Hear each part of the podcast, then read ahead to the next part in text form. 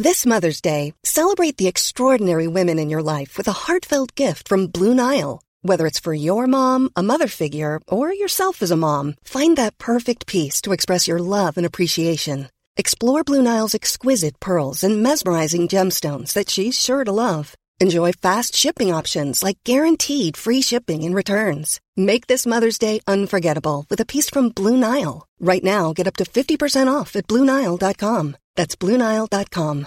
Hey, I'm Ryan Reynolds. At Mint Mobile, we like to do the opposite of what Big Wireless does. They charge you a lot, we charge you a little. So naturally, when they announced they'd be raising their prices due to inflation, we decided to deflate our prices due to not hating you. That's right. We're cutting the price of Mint Unlimited from $30 a month to just $15 a month. Give it a try at mintmobile.com slash switch. $45 upfront for three months plus taxes and fees. Promo rate for new customers for limited time. Unlimited more than 40 gigabytes per month. Slows. Full terms at mintmobile.com. Burrow is a furniture company known for timeless design and thoughtful construction and free shipping. And that extends to their outdoor collection. Their outdoor furniture is built to withstand the elements, featuring rust-proof stainless steel hardware, weather-ready teak, and quick-dry foam cushions. For Memorial Day, get 15% off your Burrow purchase at burrow.com slash ACAST and up to 25% off outdoor. That's up to 25% off outdoor furniture at burrow.com slash ACAST.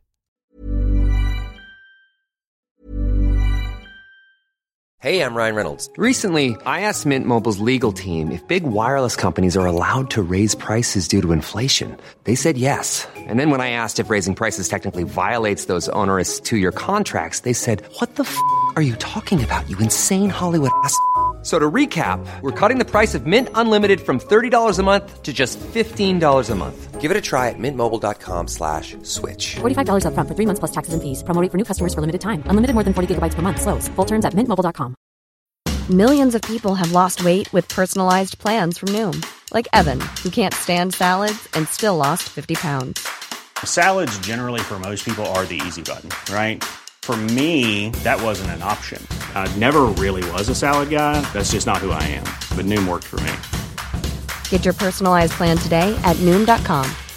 Real Noom user compensated to provide their story. In four weeks, the typical Noom user can expect to lose one to two pounds per week. Individual results may vary. Se han dado situaciones inéditas eh, o increíbles. Por caso quiero decir que se acabara la merluza.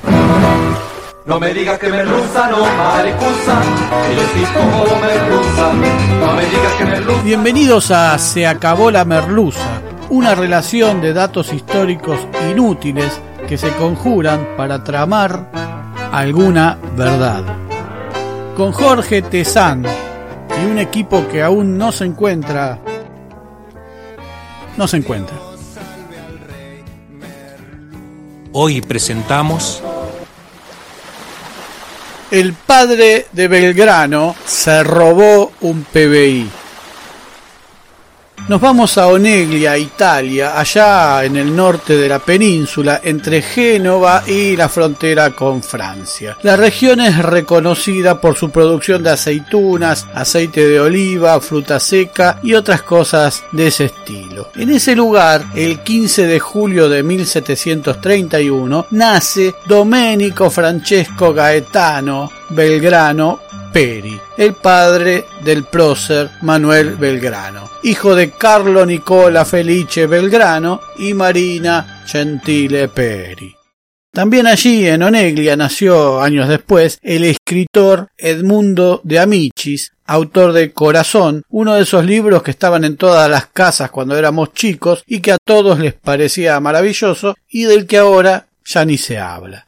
Domenico Belgrano se muda a sus 19 años a Cádiz, España, una ciudad muy vinculada al comercio con América, ya que allí se había asentado la Casa de Contratación de Indias, por lo tanto era una ciudad cosmopolita, moderna, en la que abundaban ciudadanos de distintas nacionalidades y en cuyas plazas había ombúes, jacarandás, ficus, etc., árboles traídos de por estos pagos de América. Doménico, al parecer, pretendía manejar los negocios familiares en Cádiz y aparentemente no le empezó a ir nada mal. Dicen de él que Vestía la casaca de color pardo que la moda francesa empeñaba en difundir, corbata de encaje, chaleco cerrado y calzón de seda negra, al igual que sus medias y zapatos de suela recia con ancha hebilla de plata. Sus cabellos, ligeramente empolvados, eran recogidos y anudados en un lazo de cinta y usaba un tricornio de fieltro, también negro un cajetilla. En 1751, a sus 20 años, a bordo del navío El Poloni, se embarcó rumbo a Buenos Aires junto a su primo Angelo Castelli. No se sabe bien por qué viene a Buenos Aires, si a tentar fortuna personal o a comerciar para la fortuna familiar, ni en qué momento se distancia de la familia para generar su propio camino. Los jóvenes Belgrano y Castelli llegan a una Buenos Aires que era una aldea sucia, barrosa y olvidada, de unos quince mil habitantes, con casas de adobe y techos de paja. Como jóvenes que eran, seguramente llegaron tras sacarse los zapatos y arremangarse los pantalones tan finos que tenía don Doménico para llegar caminando a la costa del riachuelo porque no había o no existía un puerto físico, sino un lugar en el que los barcos anclaban y unas carretas con ruedas muy grandes descargaban las mercaderías y equipajes, además de a las damas, ancianos y niños. Los jóvenes, los que tenían posibilidad de hacerlo, debían echarse al río, embarrarse y por eso eran reconocidos como inmigrantes al llegar a la ciudad. Con las recomendaciones que trajo de España y sus conocimientos sobre el comercio, enseguida comenzó a destacarse don Doménico en el ámbito de los negocios, sin importarle demasiado si eran legales o ilegales. Era rápido, dicen, para los negocios. Doménico cambió su nombre a Domingo Belgrano y Pérez, en lo que puede ser el principio de lo que muchos tanos hacían a principios del siglo XX, que es tratar de pasar por argentinos o al menos de disimular su condición de extranjeros, al revés de lo que haríamos ahora que nos matamos por la ciudadanía. La historia dice que Domingo fue aceptado casi de inmediato entre las familias nobles de la ciudad. Yo diría que no tanto. Recién en 1757, a seis años de llegar, se casa con María Josefa González Casero, que apenas tenía quince años. Era una chica de familia santiagueña, no muy rica, que al igual que Belgrano, buscaba la aceptación, digamos, más plena en Buenos Aires y ser considerados así ciudadanos cabales, porque había que cumplir una serie de requisitos para ser tratados como tales. Belgrano Peri o Belgrano y Pérez se desempeña en el ejército y hacia 1776, con la creación del Virreinato del Río de la Plata, ingresa a la administración de la aduana. Primero como vista y luego como contador. El zorro en el gallinero.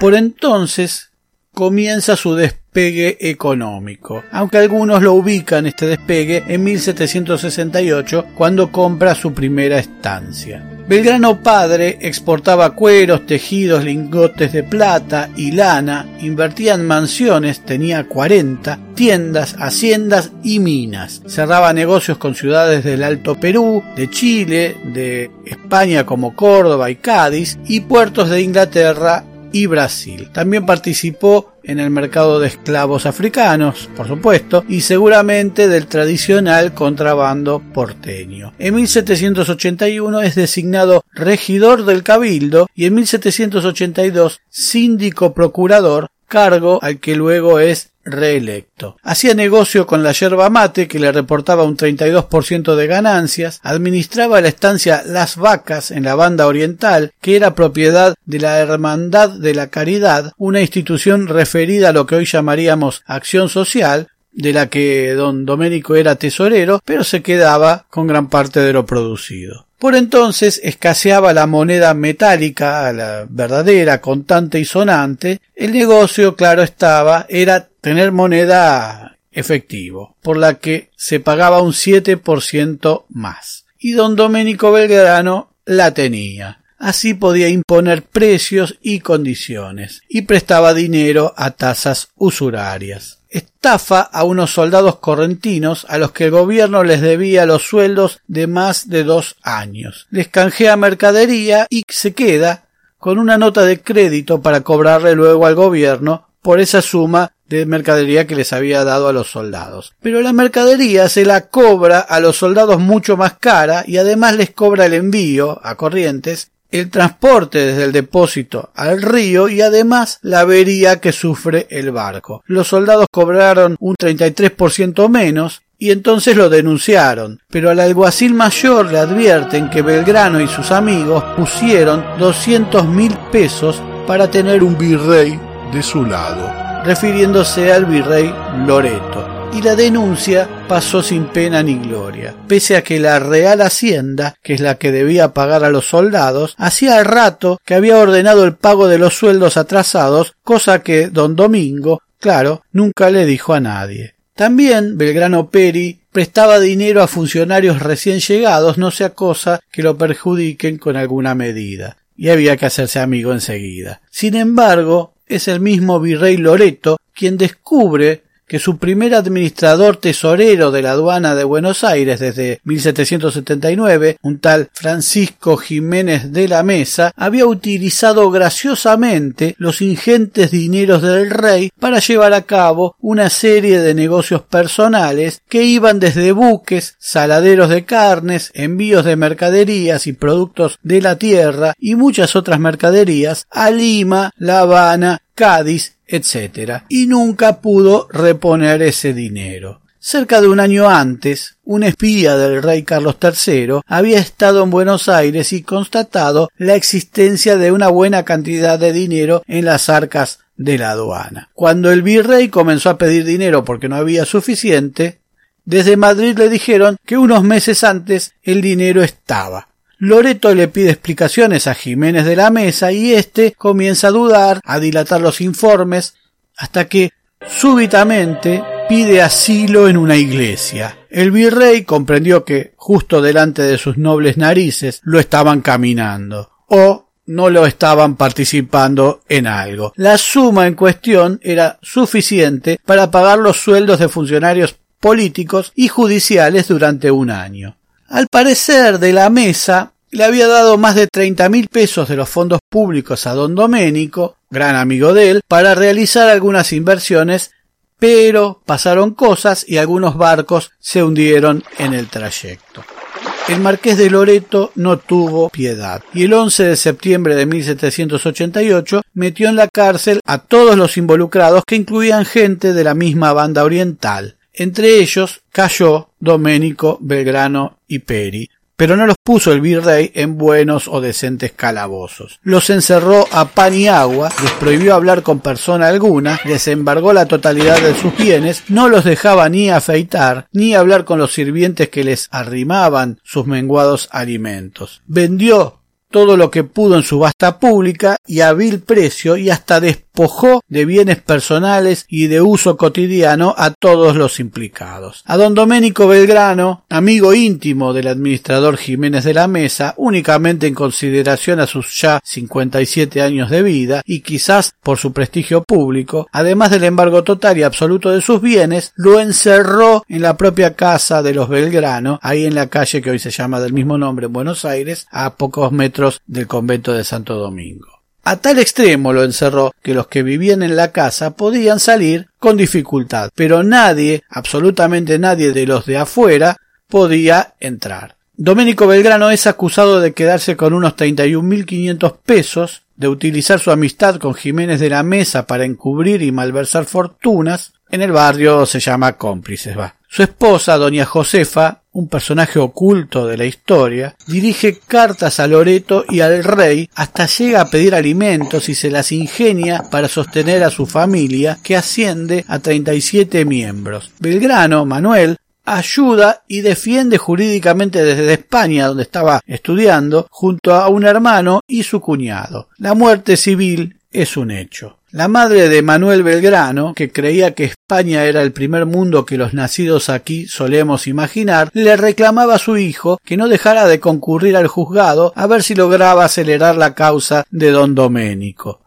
Manuel le responde que lo que ella cree que es el juzgado de un país serio no es más que una mesa en la que se apilan expedientes durante años sin ser revisados ni consultados ni nada y que es en ese desorden en el que debe buscar el expediente de su padre rogando que no se haya perdido, que no se hubiera perdido. Y es la dura situación económica de su familia la que tal vez decide a Manuel a volver España en 1794 para buscar un trabajo que diera sustento a su casa. Cinco años soportó don Doménico hasta que gracias a la soberbia demostrada en el juicio por Jiménez de la Mesa se logró establecer que fue este quien usó el nombre de Belgrano y no al revés, y gracias al caos de las cuentas de la aduana previo a asumir su cargo, se logra el sobrecimiento de don Doménico. Igual no vayan a pensar que el caso de don Doménico es inusual. Todas las grandes fortunas de esta patria se amasaron así, con la estafa, con el tráfico de esclavos. Tenemos que tratar de no robar por lo menos dos años en este país. Con la defraudación al Estado, con el contrabando y los privilegios que luego disfrazaban de derechos en base a ciertas ideologías absurdas. Todos los dobles apellidos, todos los nombres de calles, todos los falsos caritantes tienen un muerto en el placard. Domingo Belgrano muere poco después, el 24 de septiembre de 1795.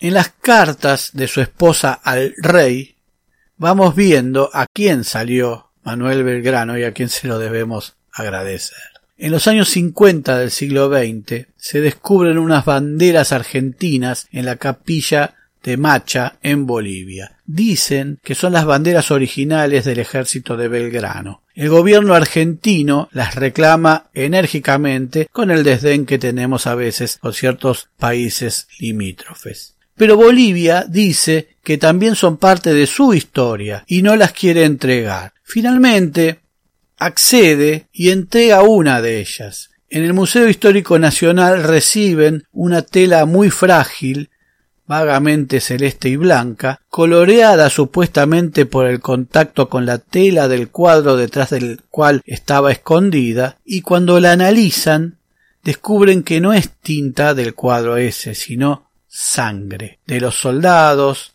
de los que peleaban, y tal vez del mismo Manuel Belgrano. Don Doménico, el tano que en su encierro habrá llorado su nostalgia de buen vino y su mejor vida, habrá recordado su oneglia natal preguntándose ¿Dónde estará mi arrabal? ¿Quién se robó mi niñez? Años después, su hijo Manuel nos daba un cielo de raso, lavaba su honor con sangre patria, con sangre criolla y con la propia, que pese al desdén que siempre los personajes como su padre le mostraron y le enrostraron, resultó no ser una mera tinta roja. Se acabó la merluza. Muy pronto nuevos capítulos de Se acabó la merluza. Se acabó la merluza es idea, redacción, recopilación y hace lo que puede Jorge Tezán. Muchas gracias.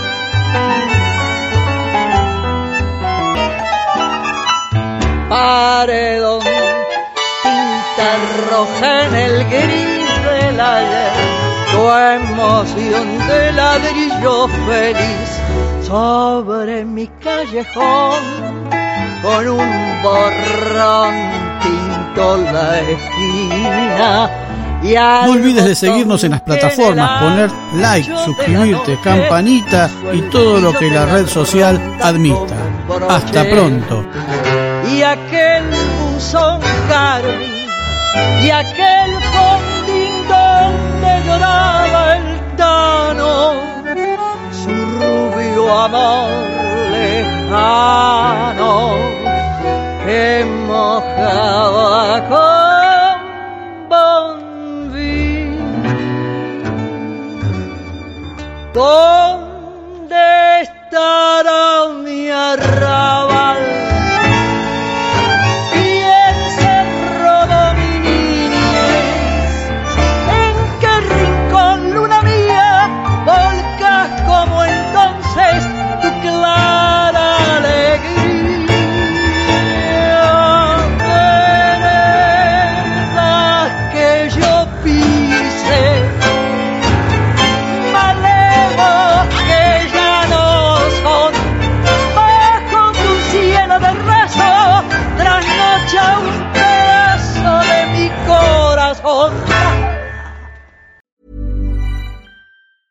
Planning for your next trip?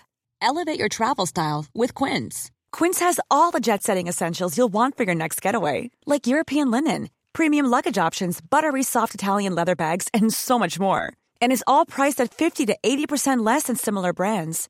Plus, Quince only works with factories that use safe and ethical manufacturing practices. Pack your bags with high-quality essentials you'll be wearing for vacations to come with Quince. Go to quince.com slash pack for free shipping and 365-day returns.